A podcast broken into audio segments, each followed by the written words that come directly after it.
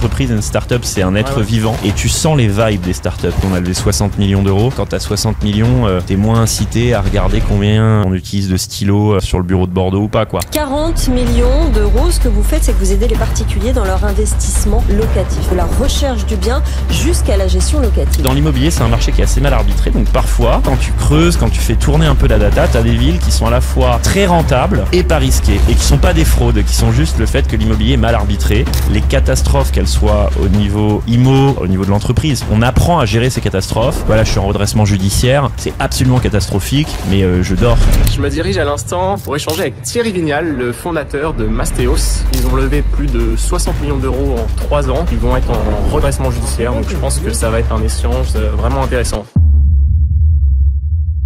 Salut Thierry, je suis ravi de t'avoir aujourd'hui. J'ai pas mal suivi ton aventure euh, avec Mastéos depuis 3-4 ans, depuis le début. J'ai vraiment beaucoup apprécié ce que tu as développé. Et du coup, je suis, je suis heureux d'échanger avec toi euh, aujourd'hui, donc euh, enchanté. Merci de me recevoir. Euh, bon, déjà, pour, pour tous ceux qui n'auraient peut-être pas vu tes publicités, enfin les publicités de Mastéos à la télé ou qui ne te connaissent pas, est-ce que, bah, est-ce que tu pourrais te présenter un peu rapidement? Donc Thierry Vignal, je suis le fondateur de Mastéos qui fait du clé en main de, pour aider les gens à investir dans l'immobilier en prenant en charge euh, l'acquisition, la rénovation, les travaux énergétiques, l'ameublement, la gestion. On fait tout pour les particuliers qui souhaitent se lancer dans l'investissement. J'ai créé la boîte il y a quatre ans, sans grande ambition au début. C'était avec un associé. Euh, je faisais ça pour des copains. Je, je rentrais de Londres où j'étais trader chez HSBC. Avant ça, j'avais traîné en cabinet d'avocat euh, dans le département immobilier notamment, à Hong Kong et à Paris. Et avant ça encore, j'étais à HEC euh, à Paris. Voilà. Et donc j'ai eu une carrière un peu décousue qui m'a mené à faire ce projet Mastéos euh, au début un peu à l'arrache et euh, ça a vite pris et au final on a levé pas mal d'argent, on a on a fait pas mal de transactions et voilà. Ouais, tu vas nous parler de, de, de tout ça. C'est marrant que tu dises à l'arrache, alors que ouais, effectivement, enfin de, de l'extérieur, ça a quand même très vite euh, pris. Je pense que la période à l'arrache, elle a été euh, assez courte. Ça, a été combien de temps la période à l'arrache? Bah 2019, quand on, on, a déposé les statuts en février, euh, en décembre, on n'avait toujours pas fait un euro de, de chiffre d'affaires. Euh, 2020, on a commencé à faire quelques ventes. Mais tu vois, ça, ça a mis vraiment longtemps. Moi, je me suis pas payé pendant 18 mois, je crois, ou deux ans même. Ah ouais. Ouais, je, je, je empruntais à des copains. D'ailleurs, je. Tu empruntais à des copains? Ouais, pour pour financer mon, mon associé Maxime aussi. Un, un de mes late founders, euh, Tanguy, pareil. Euh, non, au début, personne se payait. Hein, c'est le principe de la startup et, et c'est bien de le faire quand t'as pas de charge, t'as pas d'enfants, pas de femmes, pas de pas de prêts. Ce qui était mon cas. Euh, j'avais rien à gagner, rien à perdre. J'étais au RSA euh, porte d'Italie parce que j'avais euh, j'avais pas réussi à, à garder d'argent de mon ancien métier et j'avais pas de chômage non plus. Donc j'étais dans un bar avec mon associé. J'avais fait un petit stage d'observation chez un concurrent juste avant. Ah oui? Ouais, qui s'appelle Bivouac ça avait pas donné Ménez, c'est ça. Ça avait pas donné grand chose et donc je me suis retrouvé à, à errer et à faire des deals pour des potes. Voilà. C'est-à-dire, ça avait pas donné euh, grand chose. Je, on était resté avec Maxime, mon associé, quelques mois. Euh, moi, je cherchais littéralement à payer mon loyer, donc je suis allé les voir. Bon, ça n'a pas marché parce qu'on a, on, s'est pas fait payer, donc on n'était pas content. On est, on est parti et, et, on a monté ce projet avec euh, Maxime Anquier, mon associé, avec une ambition un peu plus euh, tech et internationale malgré le fait que pendant 18 mois, c'était ni tech euh, ni international, c'était euh, juste euh, la galère. Mais l'idée à la base, enfin, t'es rentré de Londres du coup fin 2018 ou? Ouais, c'est ça. Et à, et à, la base, donc t'étais trader dans les sur les marchés. J'étais trader sur les marchés forex, hein, l'ancêtre des cryptos. Donc ça, les devises, le dollar, le sterling, l'euro. Et euh, c'était un rêve de gosse parce que j'ai dû voir une, une pub en pop-up euh, devenir entier grâce au trading forex sur un site chelou. Et depuis, ça m'a mis, euh, ça m'a mis cette obsession du forex et du trading forex. Donc, je me suis intéressé à la macroéconomie. J'ai, je, me suis fait des formations à la con pour euh, devenir trader. Et mon rêve, c'était absolument de l'être pour de vrai, comme dans le Loup de Wall Street, tu vois, sur un vrai trading floor à Londres, à Canary Wharf. et j'ai mis cinq ans à, à galérer pour essayer d'avoir ce job. J'ai, j'ai dû tricher à des entretiens pour essayer de mettre des noms sur mon CV, etc. Je te passe. Et j'ai fini enfin à 28 ans à être euh, sur un trading floor avec les meilleurs traders forex euh, du monde.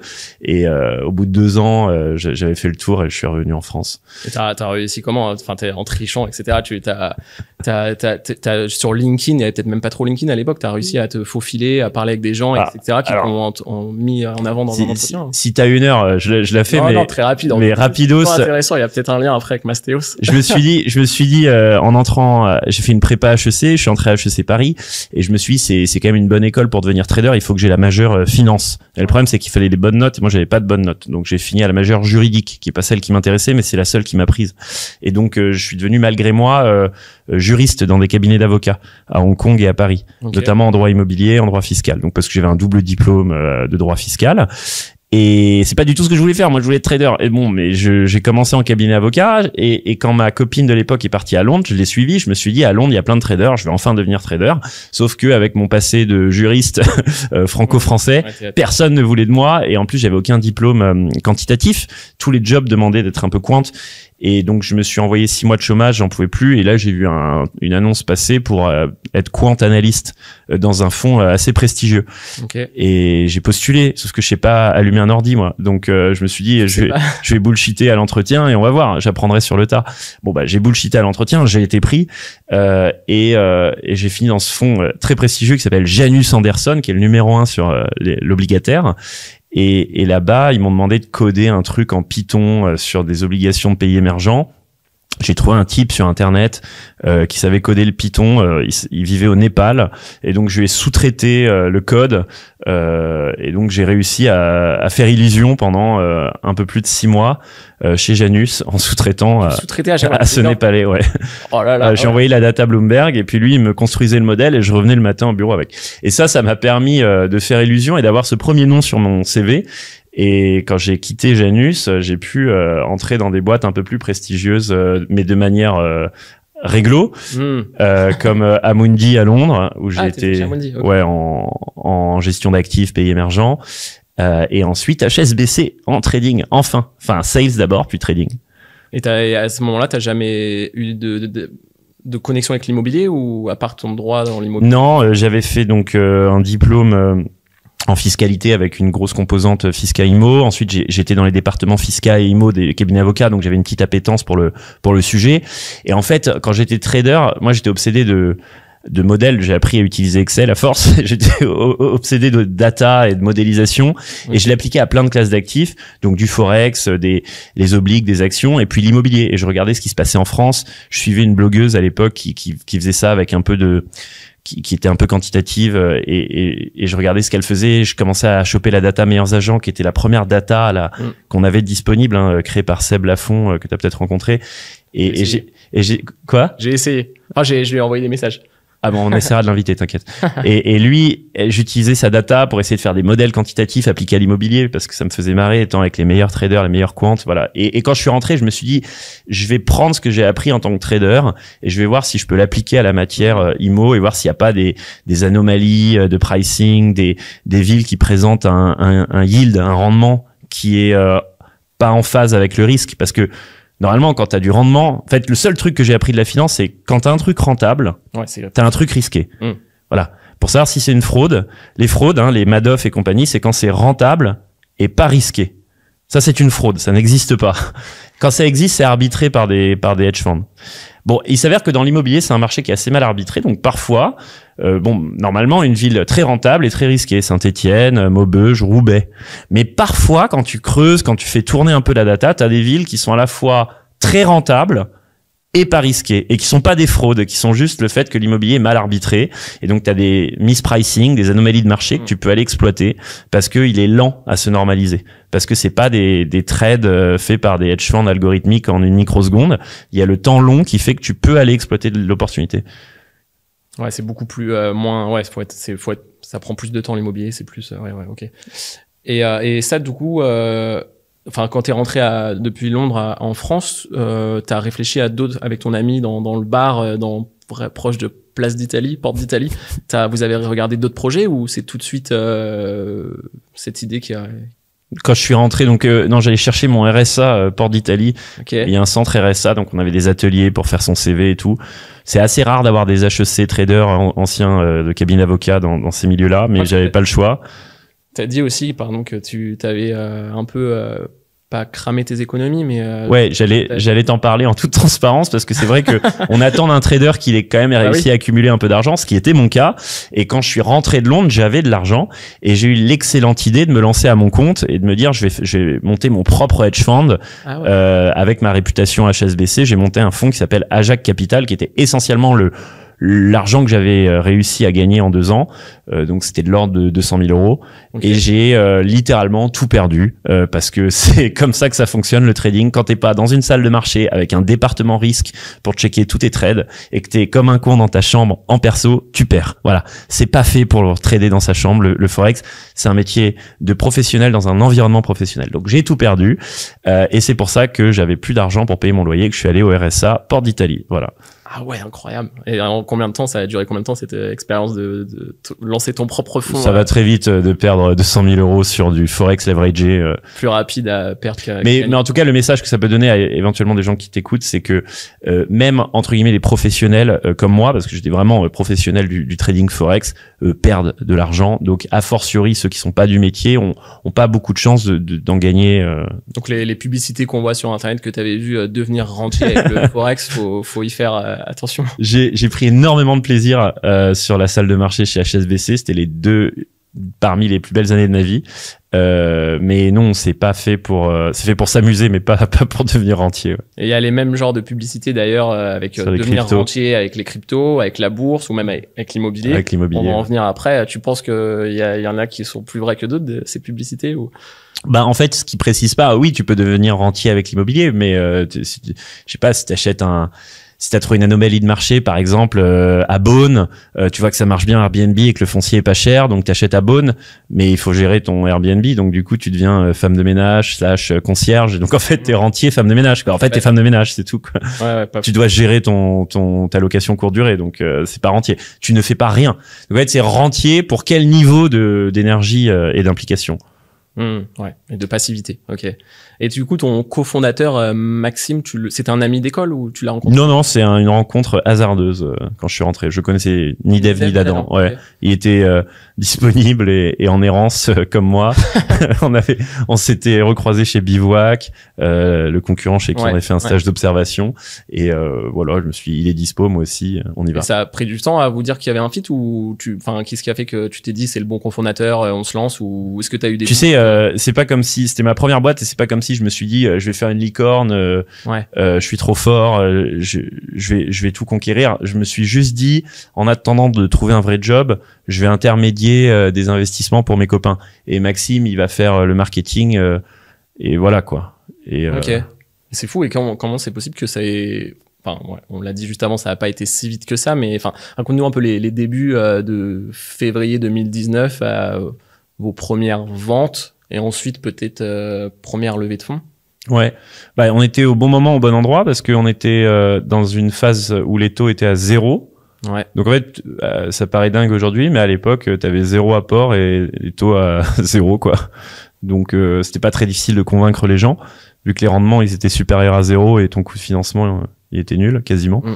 Mm. Donc bonne période et, et c'est aussi lié à ce phénomène macro, mais les fonds de venture capital étaient assez chauds parce que quand l'argent est gratuit et coule à flot, il suffit de comprendre un peu les codes de l'écosystème du venture capital et c'est ce que j'ai réussi à faire euh, pour parler à ces gens-là et lever des fonds euh, sur des idées qui qui sont ce qu'elles sont, mais tu vois, on n'a rien de révolutionnaire. Nous, on fait de l'intermédiation immobilière avec des travaux et de la gestion, quoi. Surtout qu'il y en a plein d'autres, bah, comme tu l'as dit, Bivouac ou d'autres euh, sociétés qui sont bootstrap sans avoir levé de fonds et qui fonctionnent peut-être moins bien du coup maintenant avec le contexte actuel. Mais Non, ben si, elles fonctionnent mieux parce qu'elles survivent. hein. Nous, Ouais, on en parlera, mais moi, je suis, en- je suis parti en redressement, donc ça montre aussi que euh, à vouloir aller trop vite, trop fort, euh, on peut euh, vite se prendre les pieds dans le tapis. Euh, en tout cas, euh, moi, j'ai pas de de, ça, ça- ça me déprime pas parce qu'encore une fois, là, le, le projet, je l'ai lancé sans aucune ambition. Sauf celle de m'amuser un peu, comme pour le trading forex. Euh, je cherchais pas et je cherche toujours pas à gagner de l'argent euh, Hmm. sur ce projet. Je cherchais à vivre une grande aventure et c'est ce qui s'est passé. Mais euh, si, si ça peut être le témoignage de quelque chose, c'est que on peut se lancer à l'arrache, sans ambition, sans une idée brillante, parce qu'à la fin, de à la fin, on était des agents immobiliers avec un service travaux. Ouais. Euh, sans avoir monté trois boîtes avant et, et ça peut et on peut lever beaucoup et on peut faire des choses euh, assez euh, assez ambitieuses malgré tout. Faut s'amuser, euh, comme tu dis, s'amuser. Tu t'amusais tout le temps au début, quoi. Tu voyais ça comme un jeu et c'est. Ouais, si peu, ton driver c'est le fun, euh, ça te donne un type d'énergie qui est beaucoup plus constructif. Enfin, c'est quand quand ton driver c'est le la thune, Ouais. ce qui peut l'être. Moi, proche- probablement que mon prochain projet sera plus cash oriented, parce que là, il faut quand même que je commence à vivre. Mais euh, le premier, je trouve que quand ton driver c'est le fun, tout est tout est plus euh, sain. Parce que là, ça se voit, ça, ça- ça- tu envoies une vibe. Tu sais, une entreprise, une startup, c'est un être Ouais, ouais. vivant, et tu sens les vibes des startups. Et tu sens quand une startup est trop financiarisée, elle envoie une mauvaise vibe, alors que quand tu as des fondateurs derrière qui sont là pour s'amuser et faire en sorte que les, la communauté s'amuse aussi, euh, ça va plus vite. Et d'ailleurs, c'est ce qui aussi nous a fait tomber, c'est qu'à un moment, quand on a levé euh, 60 millions d'euros, forcément, on avait des comptes à rendre à des financiers, et donc la boîte s'est financiarisée, Hum. et, et on a perdu le fun, on a perdu cette vibe qui faisait euh, le côté unique de Mastéos au début, et, et c'est peut-être ça qui nous a fait tomber. Ouais, mais ça c'est vrai que ça se ressentait votre fun au début sur votre mar- marketing et j'aimais bien les, les, les- l'univers qui était créé, etc. C'était assez euh, différenciant de, de ce qui, en termes de storytelling au- aussi, de ce qui peut se faire de, de l'immobilier classique. Euh, tu dis que tu as, réussi à, à comprendre les codes du, du VC, comment tu t'y es pris, t'as, je je vois, je ressens que tu poses, es du genre curieux et à poser beaucoup de questions. Euh, mais euh, enfin, comment tu t'y es pris? T'as cherché sur internet, t'as as échangé avec des, rangs, ton entourage, HEC, etc. pour euh, savoir comment les VC fonctionnaient, et comment lever des fonds ou... Bon, déjà, c'est bon, un milieu qui est assez exclusif. Il y a beaucoup d'entre-soi. C'est assez ésotérique. hein. Il y a des, il y a des choses à, à, à, à maîtriser, des codes. Mais, mais moi, je viens quand même pas non plus euh, de la campagne euh, normande. Si tu veux, je, je viens quand même de Paris. J'ai fait Moi, HEC. je viens de la campagne normande, Tu viens de Jack, bravo. Tu viens d'où? De vers le Mont Saint-Michel. La Mont- Non. C'est incroyable. T'es t'es né sur le Mont Saint-Michel, non Non, non. Il y a des gens qui vivent au, Mont Saint-Michel. Ouais. J'ai regardé le marché immobilier du Mont, du Mont Saint-Michel. T'as as des habitants et, et je crois que t'as des transactions. Tu dois en avoir une par an. Et il y a peut-être un Airbnb dessus. Faudrait que je regarde. Ah, le Mont Saint-Michel même? Ah ouais, ça, c'est- Ouais. ouais, ouais, c'est assez mort euh, les en dehors de l'été, mais euh, euh, je crois que je crois qu'il y a moins de 200 personnes à l'année, il me semble, hein, qui vivent. Euh, beaucoup moins que ça. ouais, c'est ça, c'est beaucoup moins. Ouais. Plutôt 20. Ouais, ça doit être ouais, même ça. Mais je me demande si, si tu peux acheter un bien pour le louer sur place. Ça serait la grande classe, mais je pense pas que ce soit Peut-être une crêperie pour. même pas. hein. faut- ouais, faudra regarder, ouais. Faudra regarder après. Ouais. Euh, Pour l'info, on la mettra dans la description. euh. Ouais. Et donc, je suis pas né dans la campagne normande, donc j'ai la chance, entre guillemets, de, de, de pouvoir aller chercher des connexions. euh, Quand, ayant fait une école de commerce, j'ai certaines personnes de ma promo qui ont fini dans, dans cet univers et qui m'ont Ouais. euh, transmis ces codes. Et c'est c'est littéralement un autre langage. Hein. On parle pas de chiffre d'affaires, on va parler d'ARR ou de MRR. On va parler de, de seed, pré-seed, série A, série B, de, de valo, pré-money, post-money. En fait, tu as tout un vocable, une nouvelle langue à apprendre. Et quand tu vas pitcher un projet, euh, il faut t'adapter à cette, euh, à cette langue euh, et parler la même qu'eux et, et traîner dans les mêmes circuits. Tu vois, là, on tourne ce podcast dans le deuxième arrondissement, qui est le fief euh, de l'écosystème VC, Mm. le Sentier, l'hôtel Hoxton. C'est un monde très fermé et, et donc j'ai appris une langue. Voilà, j'ai appris cette langue et Ah bah, le mot ops. Ops. le mot ops, ouais. ça devient assez insup- insupportable pour les gens qui sont pas du milieu parce que maintenant ça me, j'utilise des mots qui sont pas des mots euh, euh, du monde normal et, et en revanche euh, les gens qui cherchent à lever des fonds, quoi qu'en disent les VC, il faut qu'ils apprennent cette nouvelle langue. Ok. Mais c'est pas juste une langue, c'est pas juste des mots, c'est aussi des comportements, c'est euh, une attitude, savoir que euh, savoir faire monter la sauce parce que c'est des Ouais, voilà. en fait, les, les fonds VC, ils regardent pas trop ton business plan, ils regardent plutôt euh, la hype autour de ton projet. Typiquement, ce qu'on dit souvent, c'est que c'est pas toi qui vas uploader ton deck sur un site VC. Tu envoies pas ton deck à un VC. Tu te, tu te rends visible pour que les VC viennent vers toi. Mais euh, mes potes VC maintenant me disent, moi, je regarde jamais les decks qu'on m'envoie Parce que s'il s'il doit m'envoyer un deck et que c'est moi qui suis pas allé vers lui, c'est que ça vaut pas ça vaut pas la peine. Donc il faut se rendre visible, faire monter la maillot, euh, jouer sur le name dropping, essayer de faire en sorte qu'un mec vaguement connu investisse chez toi, puis ensuite tu peux leverager ce nom. Euh, même s'il investit 100 balles, tu vois, enfin peut-être 5000 on va dire, euh, tu, tu dis regarde il y a un tel qui a investi, euh, ça te permet d'en faire venir un deuxième un peu connu sur un montant symbolique et ensuite tu vas tu vas mettre en avant ces deux là pour essayer d'aller chercher vraiment du cash enfin voilà Mais ça, il faut le faire très rapidement parce que si dès que t'as un premier qui investit, euh, il faut ensuite créer le FOMO et le et la hype en max deux mois quoi.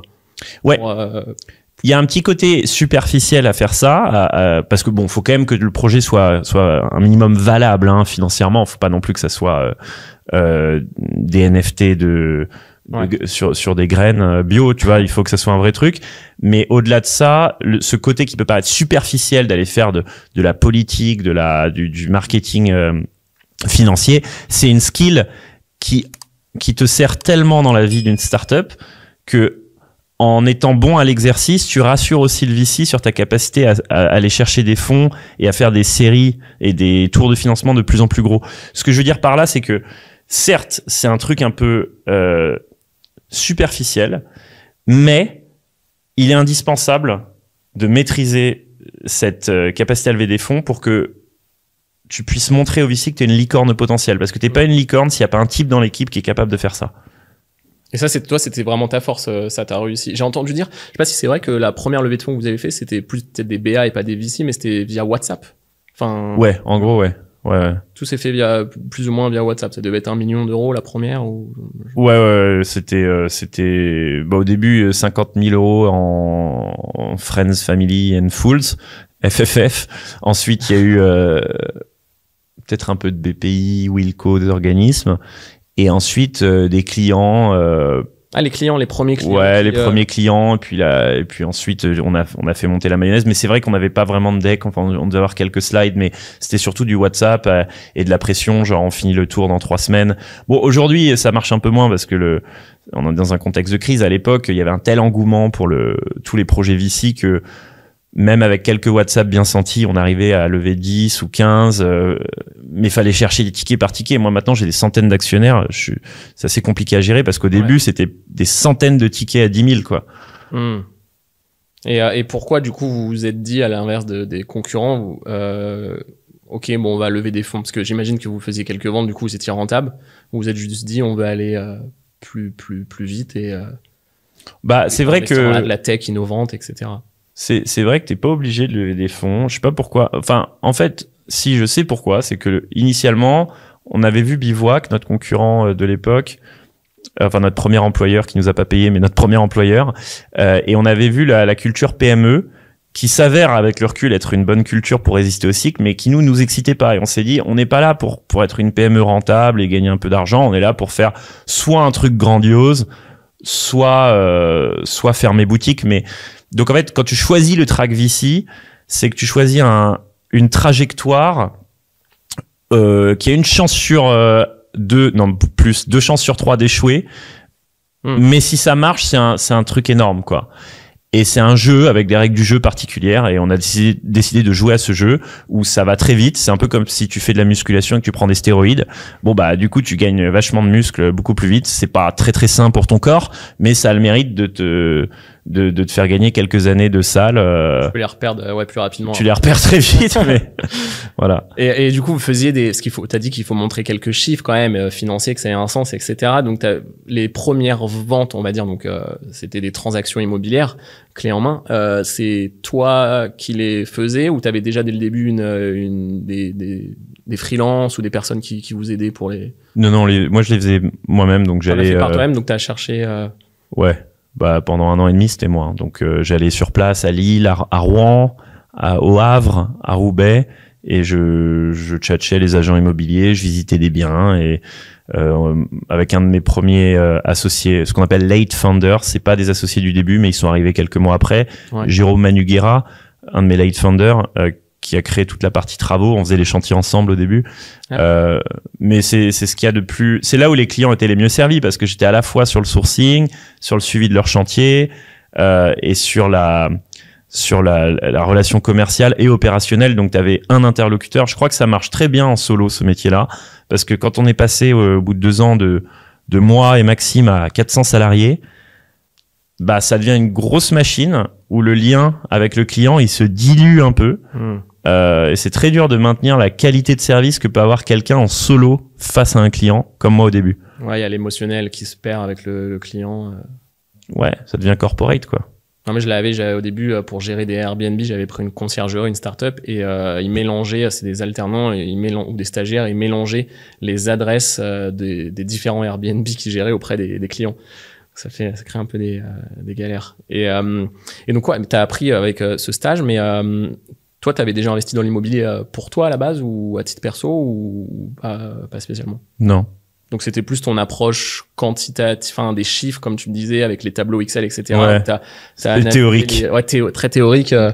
Ouais, et après, euh, quand je suis rentré, j'avais un copain qui avait un peu d'argent et qui me faisait confiance et il m'a dit, bah, t'as qu'à créer une SCI euh, et tu vas gérer, euh, enfin, tu vas aller me lever du financement bancaire euh, et tu vas l'investir et je te fais confiance, tu, je te mets gérant de la SCI et, et j'étais ravi qu'il m'ait fait confiance, mais comme j'avais pas d'expérience avant, je me suis jeté sur les immeubles de rapport les plus rentables possibles. Ah ouais. Donc c'était pas les miens, hein, c'est juste moi j'étais juste gérant de sa SCI et, et j'ai acheté des immeubles à Hénin-Beaumont, à Roubaix, euh, dans, dans les endroits où t'as pas envie d'aller euh, et c'était une catastrophe. Donc c'est- il y avait une grosse renta théorique, un gros rendement locatif en théorie parce que acheté des trucs vraiment pas chers, mais en fait j'étais dans des zones avec une énorme sinistralité locative. C'est-à-dire que j'avais des très mauvais locataires qui payent pas, qui squattent, qui dégradent.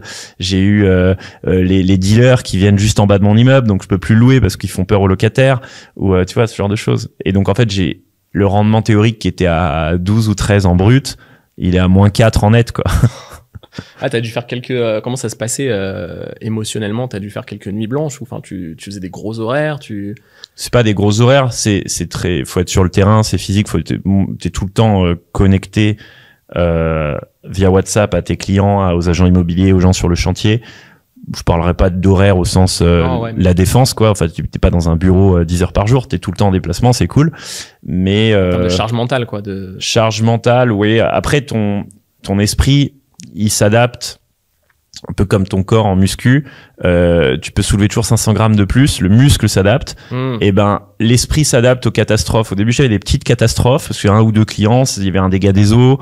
Après, il y, a eu il y a eu de la mérule dans un immeuble. Il a, il, a été mis en arrêté d'insalubrité. Ensuite, il y a eu des dealers. Ensuite, il y a eu un immeuble qui a pris feu euh, et avec des locataires dedans. Et en fait, c'est des catastrophes qui sont de plus en plus élevées. Mais c'est c'est le cas pour tout, tout, euh, toute notre aventure entrepreneuriale où les catastrophes, qu'elles soient au niveau IMO, au niveau euh, au niveau de l'entreprise, parce que tu vois une levée de fonds qui rate ou euh, un, un talent euh, qui, qui quitte l'entreprise ou euh, il y a plein il y a plein de catastrophes. En fait, on apprend à gérer ces catastrophes.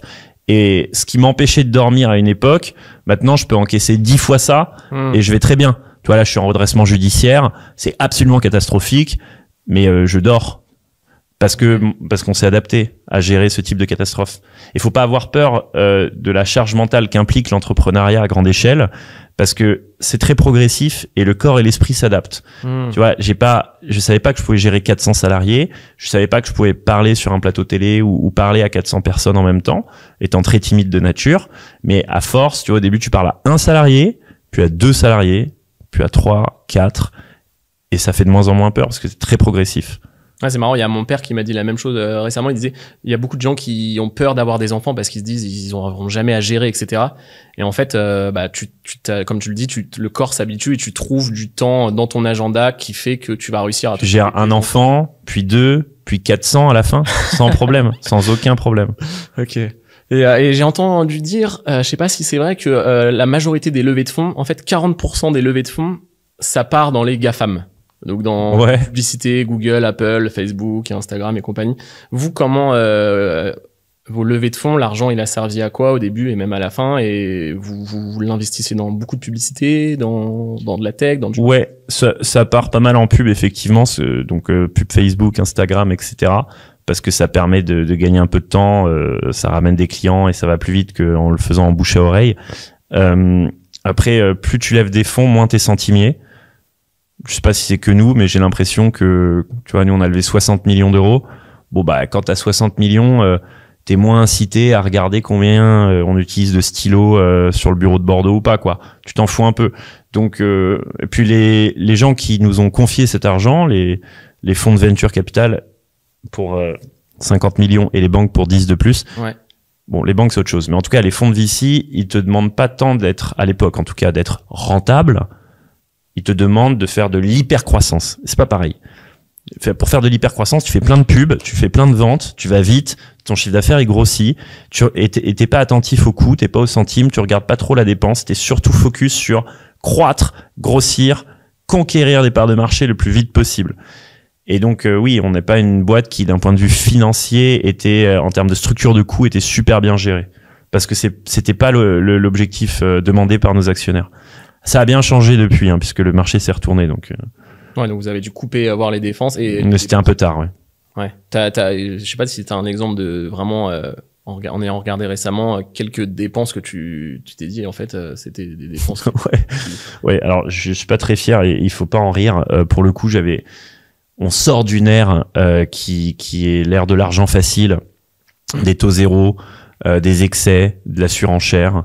Euh, et on a et on a succombé à ces excès. Euh, en l'occurrence, euh, les bureaux, euh, nos bureaux à Paris, c'était des, c'était un, un hôtel particulier. euh, je crois que le loyer devait être autour de 100 000 euros par mois. Enfin, ça n'avait aucun sens, quoi. Ah ouais. C'est là où il tournait la Star Academy euh, au tout tout début. Euh, Qu'est-ce que j'ai? J'avais des Chief Happiness Officer. Enfin, tu vois, c'est pas, c'est très, elle était très bien d'ailleurs, mais c'est pas indispensable à, à la vie d'une entreprise. Euh, je sais pas, on faisait des séminaires de dingue euh, à 500, à 400 personnes euh, où on logeait tout le monde à l'hôtel. euh, Qu'est-ce que attends, attends, je réfléchis sur les trucs absurdes. Non, mais on salariait tout le monde, même des artisans. On prenait des artisans salariés euh, plutôt que de Ah faire ouais. de la sous-traitance au début. À chaque fois qu'on allait dans une ville, même s'il y avait une opération, on ouvrait un bureau et on prenait euh, 10 CDI. Enfin, je veux dire, c'était illimité. Donc, euh, tant que le chiffre d'affaires euh, était en croissance, il n'y avait pas de problème. Et jusqu'à juin 2022, on était sur une trajectoire euh, où on faisait x3 sur le chiffre d'affaires euh, chaque année. En juin, on est arrivé, c'était notre mois le plus haut. On a fait 250 ventes En, en un mois. en un mois? En un mois. Donc en juin l'année dernière ou? Ouais, l'année dernière. 250. 250 ventes, un petit village. Ton petit village en, en Normandie. en un mois. De, en moyenne une vente c'était combien? Dou- 10 10 12 000 euros? C'est enfin une euh, le- la commission ou la On prend en moyenne euh, 9000, je crois, euh, de commissions, plus euh, la partie travaux, la partie meubles, euh, la partie réno énergétique, plus les frais de gestion locative. Donc tout ça, ça, ça vient faire un panier moyen d'environ euh, 25 000 euros de chiffre d'affaires à chaque fois qu'on fait une transaction, quoi. Ben, ok ouais Et, et, et c'était, euh, sachant qu'on a fait nos premiers deals en 2020, tu vois, et là je te parle du 2022. En fait, ça s'est fait d'une manière tellement éclair. En, en deux ans, on passe de 0 à 400 salariés, on passe de 0 euros à euh, 60 millions d'euros levés. On a en trois ans cumulé 45 millions de chiffres d'affaires encaissés en trois ans. Euh, il a fait x10 en 18 mois. Enfin, c'est des chiffres qui donnent le tournis, mais c'est pas parce qu'on est particulièrement bon, c'est qu'on a levé beaucoup d'argent et quand tu as de l'argent, tu peux aller très très très vite. Ouais, mais c'est pour euh, mettre les process en place pour. euh, C'était quoi vos process, par exemple, pour recruter des personnes, etc. Moi, je le vois euh, dès que tu veux embaucher, ça prend du temps de faire des entretiens, etc. Vous avez une superstar euh, des ressources humaines. Ensuite, il y avait plein de process pour être sûr d'embaucher les bonnes personnes ou vous vous donniez votre chance. euh, bon bah on était assez sélectif et on payait des chasseurs Euh, on avait des recruteurs en interne qui recrutaient eux-mêmes des recruteurs Ouais. Euh, à un moment je crois je crois qu'on a eu jusqu'à 10 recruteurs. En interne. ouais je crois qu'on en avait une dizaine. Euh, c'était Pierre Sultan le le responsable de cette équipe. Et on recrutait tellement qu'on recrutait des recruteurs. Donc ça devenait euh, vraiment absurde et c'était assez bordélique on n'avait même pas le temps de les onboarder que on faisait tellement de ventes qu'il nous fallait du staff et Parce que vous étiez stru- structuré comment Toi, t'étais le, le, enfin, t'es toujours le président. Il y avait le directeur général euh, et les deux late founders. Il y avait quelqu'un qui était plus opérationnel, quelqu'un qui était plus. euh, C'est une bonne question euh, parce qu'elle aborde deux thèmes la répartition des rôles entre founders et leur complémentarité, et Ouais. deux qui dirige vraiment les boîtes. Et pour répondre à la première, moi j'ai un co-founder Maxime qui est plutôt euh, tech, marketing, ops, en tout cas tourné vers l'interne. Et moi, je suis plutôt tourné vers l'externe, levée de fonds, presse, euh, gros clients externes, etc. Euh, et je trouve qu'on a des personnalités très complémentaires, parce que lui, il a une personnalité d'ingénieur et moi de commercial. Hmm. Il y a parfois des couples d'entrepreneurs qui sont des copies conformes. Donc ça veut dire qu'ils parlent le même langage et c'est bien, ça va vite, mais c'est, on, on perd en richesse euh, d'expérience et en complémentarité. Euh, donc voilà, moi c'était l'externe, Max c'était l'interne, et après mes mes deux euh, late Maxime et pardon, euh, Tanguy et Jérôme, géraient euh, pour Jérôme les travaux et pour Tanguy les nouveaux business. Euh, l'ouverture de nouveaux pays comme la Belgique, euh, etc. Ouais, ouais. Parce que ouais, vous aviez internalisé, vous avez quatre filiales, c'est ça euh, Ouais. Internalisé les travaux, euh, la rénovation énergétique. Ouais, en fait, quand on commençait, quand j'ai commencé les deals pour mes copains, je faisais d'abord la transaction. Donc, la transaction, c'est juste aller trouver le bien et, et la- aider le client à l'acheter. Mm. Euh, et puis après, le client dit, Eh, au fait, euh, pour les travaux, je fais comment? Ah mince, euh, bah attends, euh, je vais voir si j'ai pas un copain plaquiste. Euh, donc là, je rencontre GG, euh, le roi du placo, Jérôme Manuguera, euh, qui est un plaquiste de Metz, autodidacte, que j'adore. Euh, il a une histoire incroyable, il faudra absolument que je t'en parle d'un point de vue euh, Mastéos, parce que c'est le seul qui a gagné beaucoup d'argent dans l'affaire. Ah ouais? Il faut que je te dise comment, parce que c'est très drôle. Faut Et donc- le- ouais, on- tu peux le dire soit aujourd'hui. Et ouais, et donc GG m'accompagnait euh, pour les travaux et je lui ai dit mais attends GG euh, tu veux pas faire la filiale travaux parce que je suis sûr qu'on en aura d'autres. Euh, donc il a fait Mastos travaux et après j'ai rencontré un alternant de chez Foncia dans un immeuble à à Lille. Euh, Hugo Kreminski et je lui ai dit euh, en plus il y a un des locataires qui est en train de se piquer à l'héroïne c'est pour te donner un peu l'ambiance quand on allait dans le nord euh, chercher les loyers Ah ouais. euh, et donc euh, il m'aidait parce que c'était l'agence en charge du truc. Et euh, je lui dis Hugo, euh, t'as l'air de bien gérer euh, les, les, les immeubles à problème dans le Nord. Nous on en a pas mal. Euh, Est-ce que tu veux pas faire la filiale gestion? Tu t'en occupes. Et donc il m'a fait ma filiale gestion. Après il y a une loi sur les passoires thermiques. On a fait une filiale réno énergétique. Euh, on a fait du meuble. Si tu veux, on, on faisait les filiales en fonction des de notre avancement euh, dans les problématiques des clients. Bref. Elles sont indépendantes entre elles ou c'était euh, des, des marques différentes ou c'est toujours la marque Mastéos? Bah, euh, je sais pas pourquoi on l'a fait en société au début, mais il s'avère que c'était bien utile parce que maintenant, avant, elles étaient toutes dépendantes du clé en main sur la transaction. Donc le client, il vient acheter un bien et ensuite il fait les travaux chez Mastos Travaux et la gestion chez Mastos Gestion. Euh, mais maintenant, elles sont ouvertes à des leads externes. Donc c'est-à-dire que tu peux venir chez Mastos et juste faire un chantier ou juste faire une réno énergétique, juste commander des meubles ou juste faire de la gestion. Et euh, pour revenir à GG, il a au tout début, je te dis, je, je croyais pas du tout en ce projet, donc euh, au début j'ai fait 50-50 avec Maxime, puis finalement il voulait 55-45, j'ai dit ok, je m'en foutais, et après euh, GG le roi du placo, il m'a dit mais moi je prends 20 points euh, sur euh, sur le projet parce que je m'occupe des travaux, même 25 points. Je dis ouais c'est bon, euh, à la limite tu me fais les chantiers, je te file 25 points, ça me va. Et si tu veux, Jérôme qui venait euh, pour m'aider à poser le parquet se retrouve avec 25 points de la boîte et euh, il développe l'activité travaux qui très vite devient une énorme partie de notre business. Moi, je fais les levées de fonds. Euh, la société prend de la valeur, les parts prennent de la valeur. hein. On est monté jusqu'à 155 millions de valo hein, en début d'année. Et donc, tu as GG le roi du placo qui se retrouve avec euh, euh, un quart, enfin un peu moins parce qu'il s'est fait diluer, d'une société qui vaut euh, un montant à 9 chiffres. hein. Et mes actionnaires disent, mais c'est qui euh, ce GG Euh, Il est pas comme dans nos dans nos livres. Normalement, il doit avoir fait HEC et, et savoir coder en trois langages différents. Donc, je comprends pas pourquoi il a autant de parts dans la boîte. Il faut qu'il sorte. Et donc, j'appelle GG, je lui dis, il faut que tu donnes ta démission euh, et que tu revendes tes parts. Et, les actionnaires disent, mais il pourra pas revendre ses parts au prix que ça vaut parce que c'est pas c'est pas normal. Donc, il va les revendre pour un quart du prix. Et je dis à Jérôme, je suis désolé, il faut que tu partes. Et en plus, euh, l'argent que tu vas toucher, c'est un quart de la valeur de tes parts. Je suis désolé, je j'ai pas d'autre solution. Et Jérôme, il me dit, mais c'est quoi euh, un quart de la valeur de mes parts? Je lui dis, euh, c'est euh, 3 millions. Il me dit, euh, 3 millions là? Donc ça veut dire que là, si je signe, je me retrouve avec 3 millions sur mon compte. Et je lui dis, ouais, enfin, sauf que ça vaut beaucoup plus euh, ce que t'as. Et il me dit, ah non, mais je m'en fous, euh, moi je signe. Ça c'était quand du coup? c'est l'année dernière. Et donc il a, il est parti millionnaire alors qu'il était. C'est le plaquiste du Mais oui. Et donc, et, et moi je suis parti avec zéro et mon associé si tout le monde. En fait, on est parti en redressement, donc les, les parts elles valent zéro. Et le seul qui est resté millionnaire dans cette affaire, c'est Jérôme parce que il s'est fait virer Toi, par les actionnaires. Les associés, vous et vous avez pas fait des cash out Non. euh, C'est c'est commun ça dans les levées. Ouais, mais on l'a pas fait. On n'a pas vendu d'actions. Ah ouais. Et lui, et lui, il est euh, parti de l'aventure millionnaire parce que euh, il s'était fait euh, mettre dehors, ce qu'on appelle euh, en good liver. Hmm. Donc en fait, dans les, le- la levée de fonds, les ouais, 60 millions et 3 millions qui sont partis. euh, Ouais. Un tout petit peu moins pour se, pour être très transparent, mais c'est très technique parce qu'il y avait Ouais, une ouais. partie qui touchait maintenant, une partie qui touchait plus tard, mais voilà. Ah ouais. Et donc ouais. Et mais d'ailleurs, tu parce que c'est courant qu'on entend dire que quand il y a des levées de fonds, c'est bien euh, pour les fondateurs quand même d'essayer de faire des, des cash out euh, pour un peu bah se, se, se, se sécuriser et aussi même en termes de motivation, etc. Vous vous avez eu l'oppor- l'opportunité de le faire ou? Non, on l'a pas fait parce que, crois-le ou non, euh, on n'est pas obsédé d'argent avec mon associé. À aucun moment on s'est dit euh, ah yes c'est l'occasion de se faire euh, euh, de vendre des parts et de se faire un peu de blé. On, on l'a pas fait. Ça a envoyé un mauvais signal à nos actionnaires parce que tu vois on lève des fonds euh, ouais. et ensuite on vend nos parts. Ça c'est pas très respectueux pour ceux qui sont venus. Faut aussi montrer le, le envoyer un ouais. signal et dire non j'y crois à fond, je vends pas, je pense que ça peut faire x10.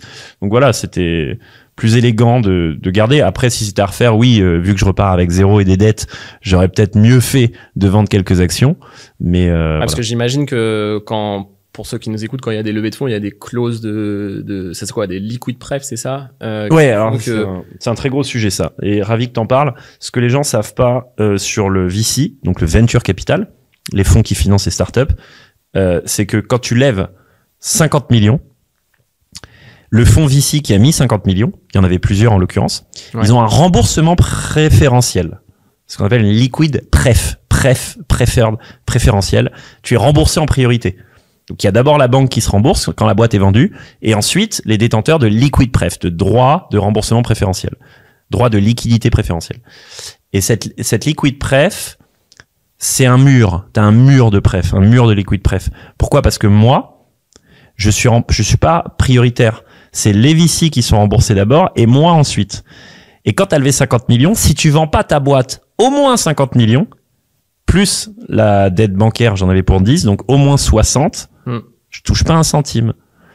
Et ça, ça c'est un, c'est essentiel à comprendre. Euh, euh, moi, mes parts en théorie au, au plus haut, donc euh, en début d'année, quand la boîte valait 150, euh, un peu plus de 150 millions, mes parts, elles valaient 25, 25 ou 30, mais elles ne valent ce montant-là que si je vends ma boîte plus que le montant des liquid pref plus la dette. Donc il faut que je vende ma boîte au moins 60 millions d'euros pour commencer à toucher un centime. Ouais, même, ouais, si tu l'avais vendu 60 millions, elles auraient pas valu 20 ou 25 millions. Après, c'est un peu technique parce qu'il y a du participating, non-participating, elles auraient valu quelque chose, Mm. mais très loin du montant. Donc il faudrait, il fallait que je la vende au prix de sa valo, c'est-à-dire 150. Le problème, c'est que c'est une valo VC, c'est pas une valo du monde réel. Dans le monde réel, on rachète pas un Mastéos pour 150. On le rachète pour euh, son chiffre d'affaires. Et encore, c'est si elle est rentable. Parce que c'était euh, quoi le, le, le, le business plan, la vision qui était vendue au VC pour que justement ils investissent sur cette valorisation, euh, le, le business plan, on va dire, sur les cinq prochaines années? Les, Bon. les VC, elles, elles répondent à des règles qui sont les leurs. Euh, elles sont en général euh, inflatées par rapport à, à une valorisation du monde réel ou à une valorisation du private equity qui va beaucoup plus se faire dans le private equity. Donc c'est des fonds qui investissent non pas dans des startups mais dans des boîtes un peu plus matures qui commencent à générer du profit, ce qui est rarement le cas des startups. Dans le private equity, tu vas mettre un multiple sur le profit. Donc en, en général, tu vas dire ça vaut entre 5 et 10 fois le profit généré. Donc si tu fais un million euh, de résultats nets par an, ta boîte, elle vaut entre 5 et 10 millions. Mm. Bon, euh, quand t'es VC, tu, tu valorises par rapport à un multiple de croissance, par rapport à une traction. Nous, on fait x3 chaque année sur le chiffre d'affaires. Ok. Donc ça va vite, hein. quand tu fais x3, euh, tu passes de 2 à 6, euh, à 18, euh, tu continues, et, et ça peut très vite faire des boîtes. Et en fait, il suffit, il suffit de tirer un peu le trait pour voir une boîte qui fait 100 millions de chiffre d'affaires en attendant deux, deux ans et demi, et te dire, bon, après, ils feront les réglages, et puis ils commenceront à générer du bénéfice, et dès que tu génères du bénéfice et que tu fais 100 millions de chiffre d'affaires, ça devient tout de suite très gros, et ça vaudra euh, un gros montant, et de toute façon, on est rentré euh, sur une valo euh, qui est inférieure à ce montant, donc on fera un multiple et on gagnera de l'argent, mais t'es pas, est-ce que t'es pas au centime, t'es pas à avoir des multiples d'EBITDA, t'es sur une projection assez ambitieuse liée à un multiple et une vitesse de croissance du chiffre d'affaires. Ok. Et ça n'a rien à voir avec le monde réel. Donc tu revends jamais ta boîte, euh, enfin tu revends rarement ta boîte à une valo VC. Et, et si, tu as, tu as le malheur de la revendre sous le montant des prefs, tu touches zéro en tant que founder. Justement, c'est c'est liquid pref. J'imagine qu'elles sont négociables. Essayer, t'as l'air d'être assez fort en négociation. Euh, t'as dû, c'est pas négociable du tout. Il y, y avait pas des arguments à mettre en avant pour. euh, Si, alors c'est très dur euh, de faire venir autant d'argent sans liquid pref. Tu as des liquid pref x1, x2, x3, participating, non-participating. Donc moi j'ai eu les plus cool. J'ai eu du liquid pref x1, donc c'est que une fois le montant investi, ce qui est déjà pas mal. Euh, et j'ai eu participating, je crois. C'est là. Enfin, j'ai eu la version euh, cool. Tu peux pas avoir une liquid pref à 0,5.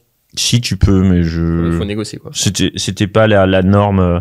Et en fait, t'es pas quand t'es primo entrepreneur, ce qui est mon cas. Déjà, tu maîtrises pas du tout euh, Ouais. ces négos là, euh, et t'es pas en t'es pas en position de force parce que les, les types qui ont déjà monté plein de boîtes successful, euh, c'est eux qui dictent leurs conditions au VC parce qu'il y a beaucoup moins de risques. Le, le, le type a déjà fait ses preuves en fait. Euh, quand t'es primo entrepreneur et que t'as pas fait tes preuves, t'es pas en position de force, donc t'es price taker. On te donne euh, une liquid pref x1, tu la prends. C'est ça ou tu restes une PME. Ok. By the way, pardon. euh, au passage, les PME, c'est très bien. C'est même mieux. Euh, encore une fois, moi j'ai une startup qui est en redressement euh, judiciaire. Donc quand je dis les PME, j'ai pas de mépris. J'ai d'ailleurs beaucoup de respect. C'est un modèle qui tient sur le long terme. Les, les startups qui lèvent des dizaines de millions euh, pour finir en faillite euh, trois ans plus tard, c'est amusant. Mais il faut pas croire que j'ai du mépris pour les PME et, et du respect pour euh, les startups. C'est pas le cas. Ouais, ouais, parce que là, du, du coup, d'ailleurs, donc redressement, ça veut dire que vous avez déclaré une cessation de paiement si Ouais. il y a quelques temps et, et vous allez être en redressement judiciaire. Donc ça veut dire que ça se passe concrètement, c'est quoi? C'est vous êtes au tribunal et en attendant de, recevoir des offres de repreneurs. C'est ça, ouais. Euh, Il faut savoir qu'il y a une distinction entre le business et la trésor. Nous, on a un business qui subit malheureusement une crise historique hein, de l'immobilier. Bon, ça, euh, c'est un peu compliqué quand, quand on a un business qui est si dépendant des taux d'intérêt. Les taux d'intérêt, ils ont fait x4 en un an. Bon, il n'y a pas grand-chose que je puisse faire face à ça. Je veux dire, euh, même si j'avais mieux dépensé l'argent, euh, c'est la crise du siècle. C'est comme si tu investis dans Big Mama et que tu te prends un confinement. Bon, voilà, euh, c'est foutu, quoi. Euh, après, ce que je veux dire, c'est que mine de rien, on fait pas une mauvaise année. On fait quand même, euh, on avait fait 20 millions de chiffre d'affaires l'année dernière, on fait 16 millions de chiffre d'affaires cette année. Ah ouais. Pas une mauvaise année, c'est pas ridicule. C'est Mm. surtout qu'on a eu un problème de cash. Et, et le cash, c'est hyper important. Et parfois, c'est pas lié. Tu peux avoir un business qui va très bien, mais plus de trésor. Et donc, tu pars en procédure. Nous, on a un business qui allait un peu moins bien à cause de la crise, mais, mais on avait surtout un mur de cash. Et normalement, les VC, nos actionnaires, sont là pour refinancer Hmm. euh, quand ce mur approche. Et là, ça a pas marché. Et parce que vous, dans, il y a un, j'imagine, il y a un head of finance euh, dans, chez Mastéos et qui il y avait des reportings, etc., qui disaient un peu votre, euh, votre Ouais, burn, en gros, ouais. burn rate, euh, combien de mois Ouais. il vous reste, euh, Oui, pour euh, avoir des alertes et dire, euh, bon, bah, on, on, on lâche les bureaux de, de Star Academy et compagnie. Ou... Ouais, alors t'inquiète pas qu'on on, s'y est pris assez. Enfin, on n'a pas attendu le dernier moment non plus, parce qu'on a sur les 400 salariés, on en a licencié euh, 300 euh, en moins d'un an. Wow. Donc on a pris les devants. Euh, les bureaux de la Starac, on est toujours à la même adresse, mais on est on est passé à l'étage du dessus, euh, qui est beaucoup plus petit. Euh, et et c'est vrai que nous on est habitué à se refinancer un peu en last minute parce que c'est le jeu. hein. Quand t'es une startup, tu T'as 6 mois de runway, t'as 12 mois de runway. Tu vois, runway, c'est encore un mot qui veut dire trésorerie. On dit runway, c'est plus classe. Ton burn, ton burn, c'est ce que tu perds au lieu de dire PME, je perds. Et ouais, quand tu dis je perds un million par mois, euh, c'est plus classe de dire j'ai un burn de 1M, tu vois. Mon burn, tu burns combien? C'est presque la classe, tu vois. Tu, ah, tu burns beaucoup. euh. Euh, et donc, tu, on est habitué à beaucoup perdre d'argent et devoir se refinancer parfois en last minute. Tu vois, c'est assez cavalier. Tu te dis bon, il reste trois mois de cash. T'appelles tes actionnaires. euh, on refait un tour. euh, Tu vois. Bon bah là, euh, ça a pas, ça a pas fonctionné. C'était, c'était un peu technique. Il y avait les négos ont duré un peu trop longtemps et le cash s'est épuisé plus vite que prévu. Mais oui, il y avait un reporting. Malheureusement, il y a des variables qu'on contrôle pas, des variables humaines et des variables exogènes de marché euh, qui font que tu peux jamais avoir un reporting euh, d'une précision euh, millimétrique. Parce que le marché, justement, vu que tu es assez dans les chiffres, etc., j'imagine vous avez fait des. Sur le- les tendances de marché actuelles, sur l'historique, je sais pas, des 50 dernières années, tu dirais que la, la crise euh, qui est en cours ou qui arrive dans l'immobilier, elle est, elle est vraiment très importante par rapport à sur les, les dernières années ou enfin comment tu vois les, un peu l'immobilier euh, dans les prochains mois? Voilà, à l'heure actuelle, euh, le marché est gelé, mais c'est l'histoire, c'est parce que c'est l'histoire d'un ou deux trimestres parce qu'il y a un attentisme de marché face aux banques centrales qui vont euh, très certainement euh, amorcer une baisse des taux qui est déjà pricée par les marchés. Donc à partir du deuxième trimestre 2024, on s'attend à ce que les taux baissent, euh, tant aux US qu'en en Europe, pour atteindre, là ils sont à 4, ils sont à 4, et on pense qu'ils vont finir à 3 l'année prochaine, puis à 2, celle d'après. Donc le marché va se normaliser progressivement. Mais euh, il y a une crise économique qui en, en germe en ce moment. Ça, c'est pas très bon pour les marchés immobiliers. Euh, et l'attentisme des vendeurs et des acheteurs face à la baisse des taux, plus euh, le contexte économique qui se qui s'aggrave, fait que je suis pas très optimiste avant euh, la fin 2024. Donc, Hmm. je pense qu'il va rien se passer pour les trois premiers trimestres. Est-ce que tu penses que les Jeux Olympiques, ça peut euh, donner un élan d'attractivité, même pour des investisseurs ou autres Ouais, parce que les Jeux Olympiques, j'ai fait une petite étude sur l'impact des JO sur les prix dans les villes qui les accueillent depuis 2000. Cet euh, impact, il est de plus 17% en moyenne Plus 17%. entre l'année qui précède les JO et l'année qui suit. Le marché immobilier augmente de 17% en moyenne. Hmm. J'ai aucune ville où il a baissé depuis 2000. Donc euh, Rio, Athènes, euh, qu'est-ce qu'il y a eu d'autre Euh, Tokyo, euh, bref, il y en a eu quelques-uns. Mais il augmente jusqu'à, en général, euh, la dernière minute ou euh, si c'est en juillet que ça commence euh, Après, j'ai pas, j'ai pas regardé comment ça évolue après, mais en tout cas, l'impact euh, quasi immédiat des JO, il est en moyenne de 17%. Mm. Et donc ça, ça crée un précédent dans la plus ou moins conscient, qui est de dire, euh, bon, bah, les Jeux Olympiques, ils vont remettre un coup euh, de projecteur sur Paris, sur son marché. Peut-être que ça va attirer des nouveaux investisseurs, euh, et peut-être que ça va faire revivre euh, un marché immobilier en déclin. En tout cas, ça peut peut-être même, au pire, stopper la baisse, au mieux refaire partir le marché. Et en plus, les gens pensent encaisser un revenu Airbnb pendant ces jeux. Et ça, ça bloque complètement les transactions parce que les vendeurs, au lieu, ceux qui voulaient vendre maintenant se disent, oulala, euh, j'ai 15-20 000 euros à me faire cet été. Ouais. Je vais peut-être attendre la rentrée pour euh, mettre en vente mon projet. Euh, et donc, euh, comme il n'y a pas de vente, euh, c'est la loi de l'offre et de la demande. Hein. Si t'as pas d'offre, euh, les prix ils baissent pas.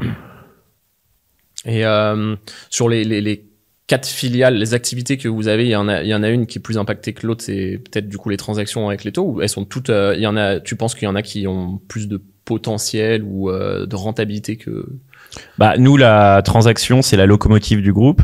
Euh, C'est elle qui vient abreuver toutes les autres filiales de deal flow, de business. Euh, on a essayé de rendre chaque filiale autonome, mais le move s'est fait un peu tard et, et on n'a pas eu le temps euh, de, de faire en sorte qu'elles soient des relais de croissance suffisamment forts euh, pour euh, compenser les pertes en transaction. ouais. Euh, En transaction, pour te donner un ordre d'idée, encore une fois, en juin 2022, on faisait 250 ventes en un mois. ouais.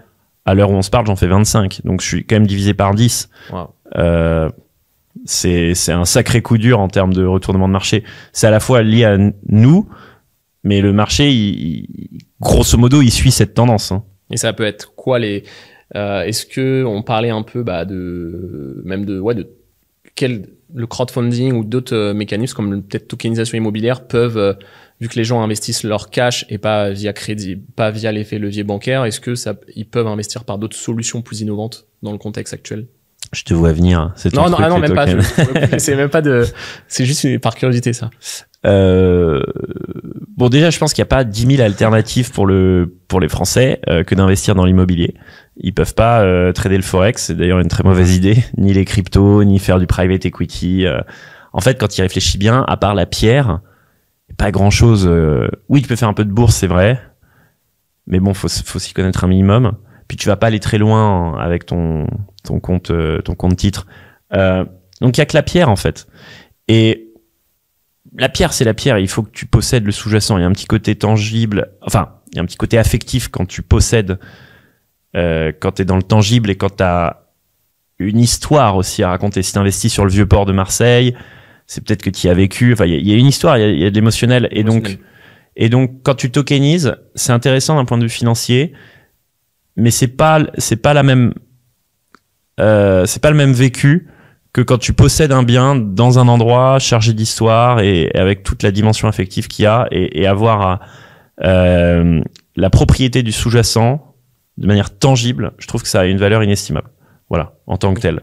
Et donc, quand tu viens fragmenter cette expérience ou euh, ou la ou la masquer à, travers une une SCPI, tu perds ce lien affectif avec la pierre qui est euh, assez essentiel, et tu perds aussi l'effet de levier, euh, qui en ce moment marche pas très bien, mais qui dans d'autres contextes euh, est, est, est central. Parce qu'il y a, y a peu de, de, de classes d'actifs, moi j'en ai fait beaucoup euh, dans ma carrière, il y a peu de classes d'actifs qui t'offrent une perspective d'enrichissement aussi certaine.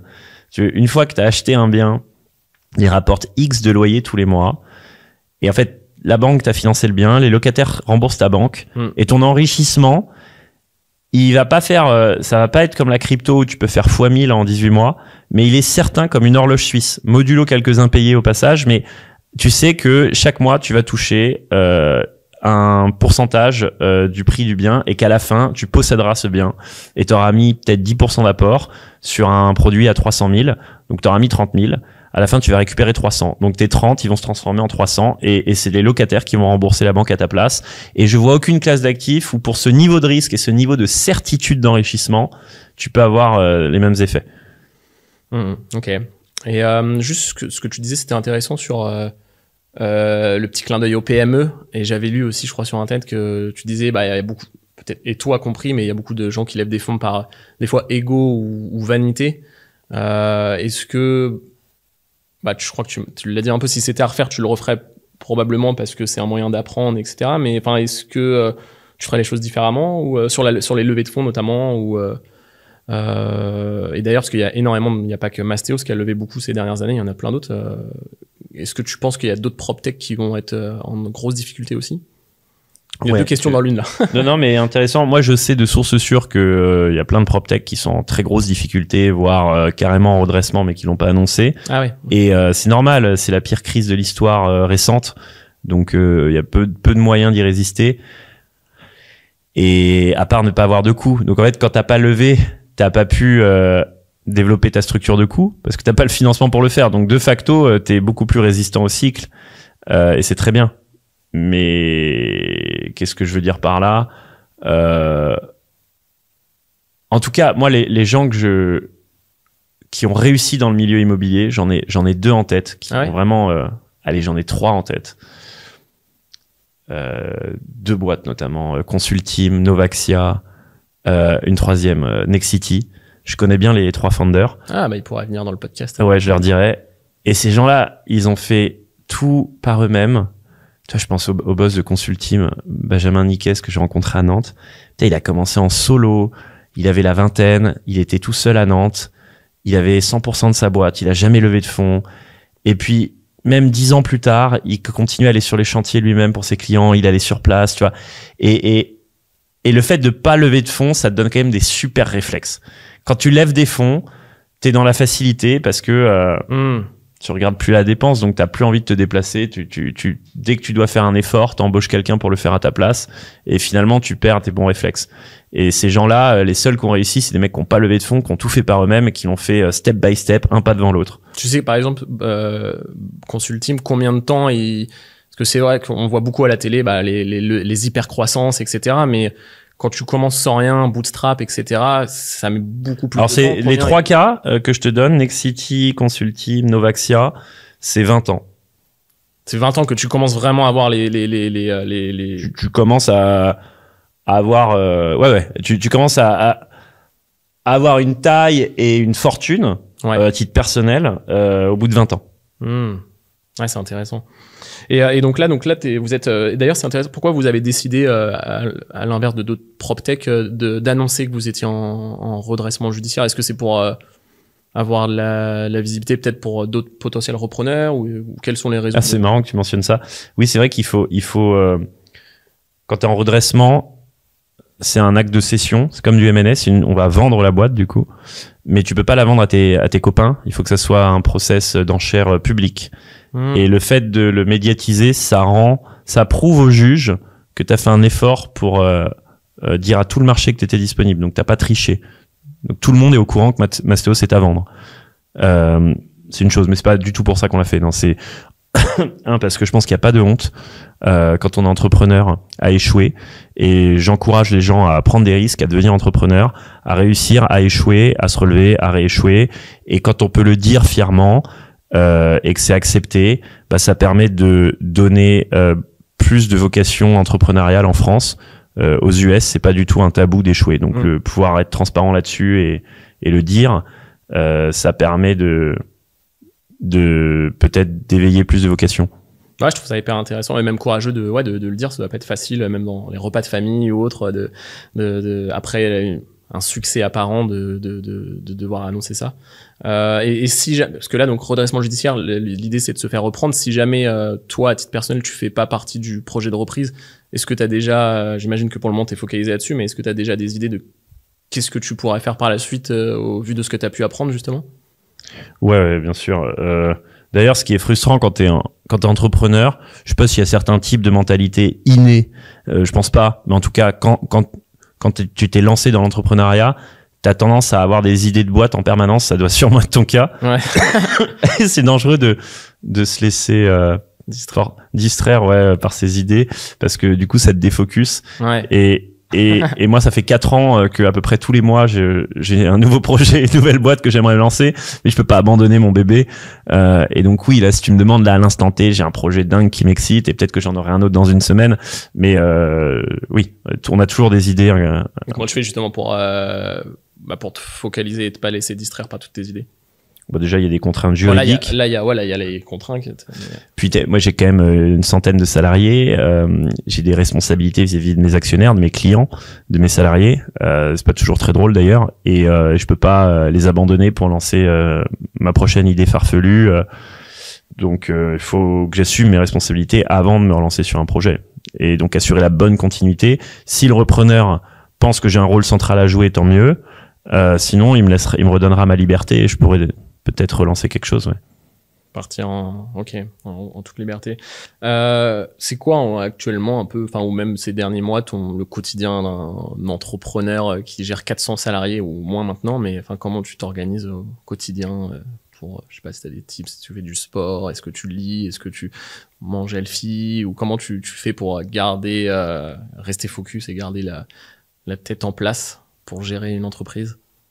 Alors le sport est très important pour moi parce que faut déjà avoir une personnalité euh, relativement hermétique au stress c'est mieux parce que c'est vrai qu'il y a beaucoup de c'est les montagnes russes en permanence. Ouais, donc j'ai dit que le corps et, et l'esprit s'adaptent mais c'est un petit bonus si jamais euh, euh, t'es pas euh, quelqu'un de stressé de base. Tu dirais que de base t'es pas quelqu'un de stressé toi? Je, je pense pas l'être. Après euh, ou alors tu peux être stressé mais si si tu te lances pour t'amuser bah peut-être que ça va minimiser ton stress si, si c'est une question de vie ou de mort pour toi de lancer cette boîte, euh, voilà. Et pour éviter d'être affecté par le stress, le sport c'est pas mal. J'en fais beaucoup, au point où dans les périodes les plus stressantes, j'étais prêt à annuler des, des rendez-vous très importants pour caler ma séance de sport. C'est-à-dire que ça, ça prend une importance qui est équivalente à un très gros business meeting, ah ouais. où je me dis là, je dois arbitrer entre euh, euh, voir tel actionnaire et, euh, et faire ma séance. Je peux la caser que maintenant bon bah j'annule mon rendez-vous actionnaire même si euh, je perds de l'argent à le faire parce qu'en fait euh,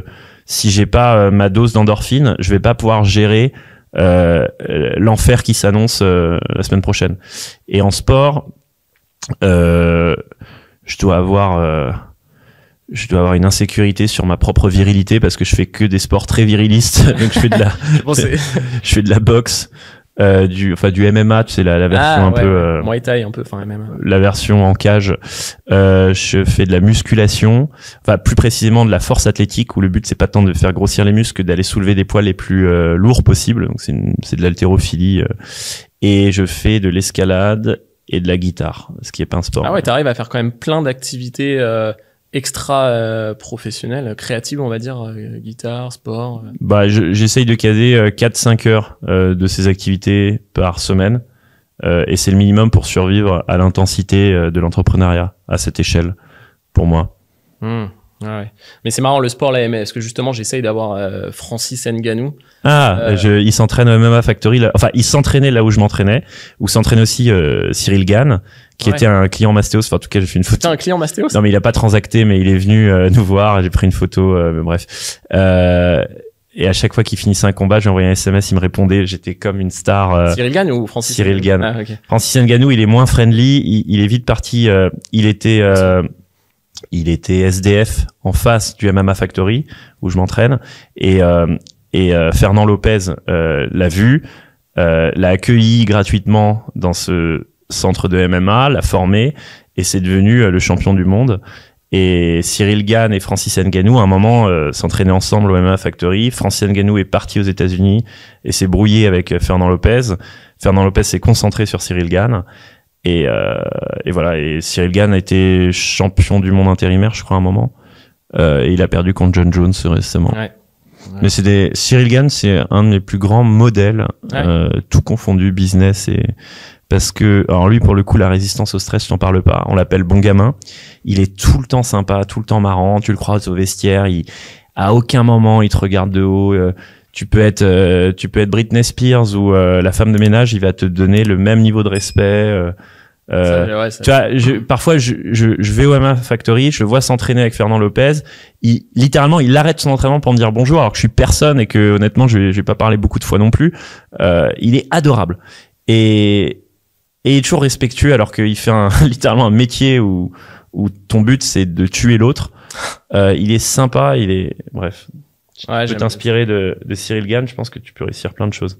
Ok, bah faudrait qu'on l'invite dans, dans ce podcast. Faut que j'aille faire un tour MMA Factory. Oui. Et c'était Euh, fulgurant sa carrière parce qu'il est. Moi, quand j'ai commencé à, à le côtoyer, il, il- bah, c'était au début de Mastéos. Euh, c'était personne.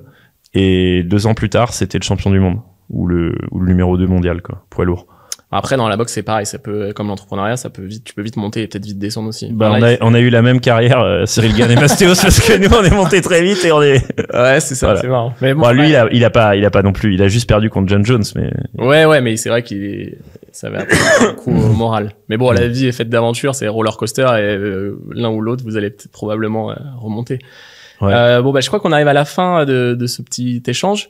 Euh, juste deux, deux petites questions rapides avant de, de te terminer. Euh, si me terminer comme euh, Me John terminer. Jones euh, face à Cyril Gann. aller dans une cage. Euh, euh, sur ces quatre dernières années euh, d'expérience Mastéos, est-ce que tu peux répondre rapidement les deux questions vu que c'est la fin euh, un, un conseil que tu pourrais, une leçon que tu pourrais partager aux personnes qui nous écoutent? Et ensuite deuxième question rapide aussi. euh, un regret que t'aimerais pas avoir euh, à la fin de ta vie euh, quand tu auras 65 ans? D'accord.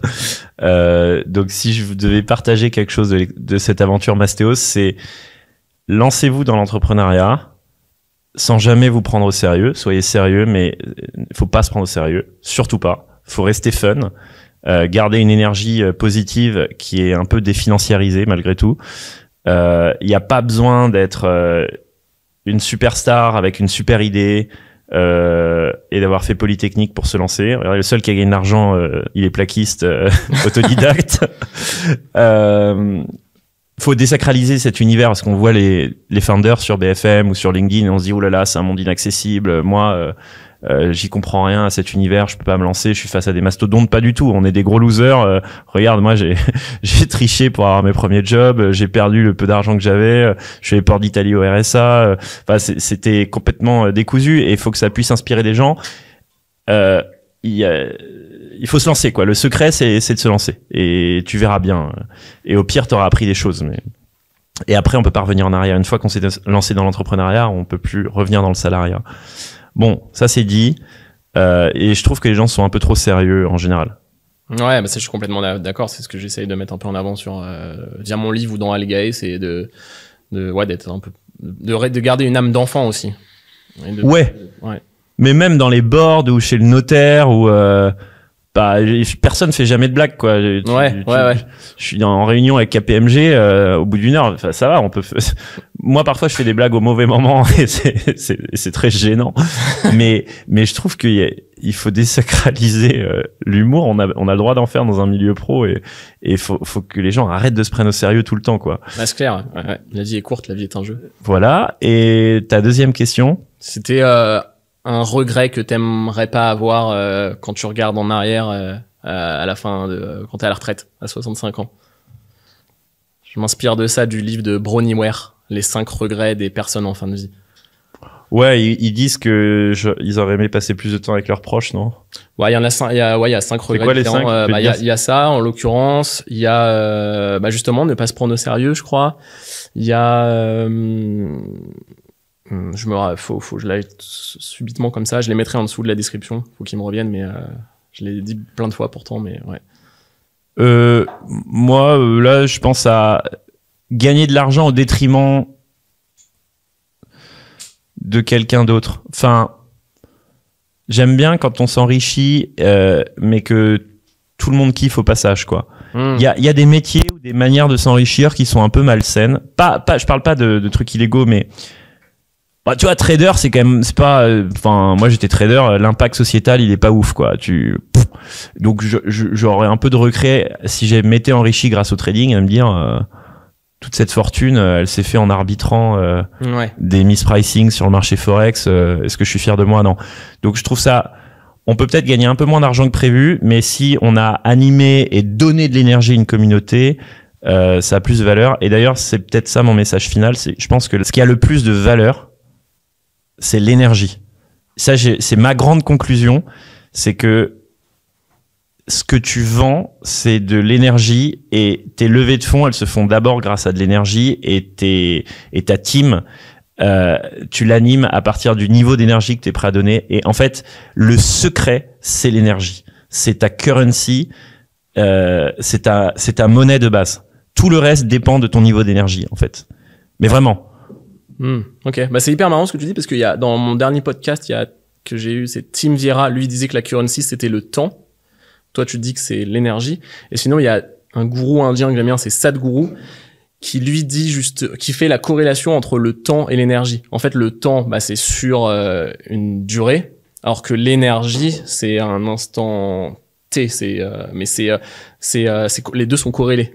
Et- Ben, on n'a pas beaucoup de temps, donc euh, je- dans le temps imparti, euh, plus tu maximises l'énergie que tu es prêt à donner, c'est gratuit pour toi, euh, mais c'est ce qui a le plus de valeur pour l'autre. Hmm. Et, et, et tout est corrélé au niveau d'énergie que tu donnes à ton interlocuteur, à ta communauté, à tes clients, à tes actionnaires, à tes employés. Mais ça, c'est quelque chose que je ressens chez toi, c'est que ouais, t'as l'air d'avoir, euh, quand tu parles en tout cas, beaucoup d'énergie euh, et très dynamique. C'est les drogues.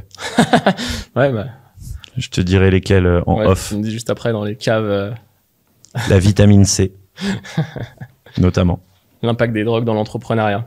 En vrai, j'en prends pas, mais ma drogue, c'est le sport. Bah, c'est bien. C'est euh, le plus important.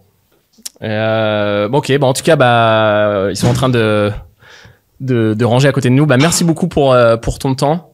Merci pour ton énergie. Merci à toi. Je sais pas, le mot de la fin. T'as déjà dit deux mots Un- de la fin, mais Un petit mot pour la fin? Le mot bus, bus. qui est un petit mot pour la fin. ok, ça- Voilà.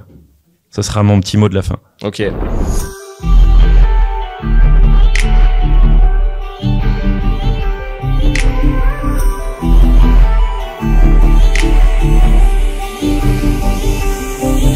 Aventurier de la vie, c'est le podcast qui part à la rencontre de ceux qui réalisent leurs rêves, prennent des risques et vivent différemment. Si vous avez aimé cet épisode, n'hésitez pas à laisser un commentaire sur la plateforme de votre écoute. Et n'hésitez pas à partager l'épisode auprès de votre entourage. Un grand merci pour votre soutien. C'était Adrien Hardy, auteur du livre Financer ses rêves et fondateur de la plateforme Algae pour investir dans l'immobilier facilement. À très bientôt. Un grand merci. Et n'oubliez pas, la vie est une aventure.